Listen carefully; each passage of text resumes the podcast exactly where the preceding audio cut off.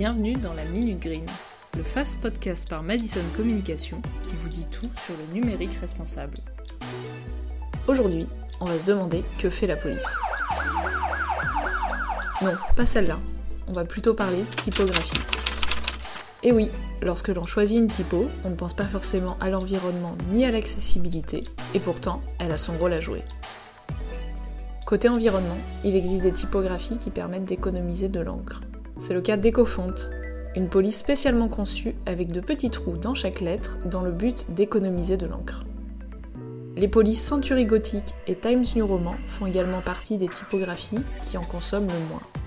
Pour preuve, en remplaçant la police Arial par la police Century Gothic, une université du Wisconsin a économisé des dizaines de milliers de dollars par an.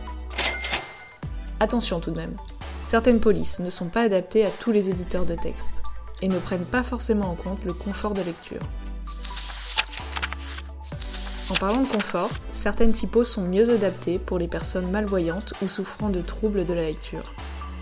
C'est là que le choix d'une typo peut jouer son rôle pour favoriser l'accessibilité d'un contenu. De nombreuses typographies ont été inventées pour tenter d'améliorer la lecture des personnes atteintes de troubles 10 ou de malvoyance, comme Open Dyslexic. Malheureusement, elles ne sont pas efficaces pour chaque individu.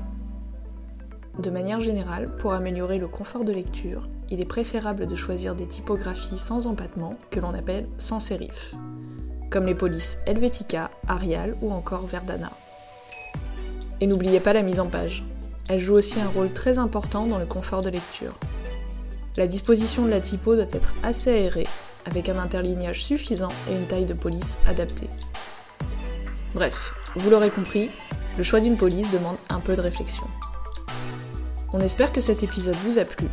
La Minute Green fait une pause pendant l'été. Rendez-vous à la rentrée pour notre prochain épisode.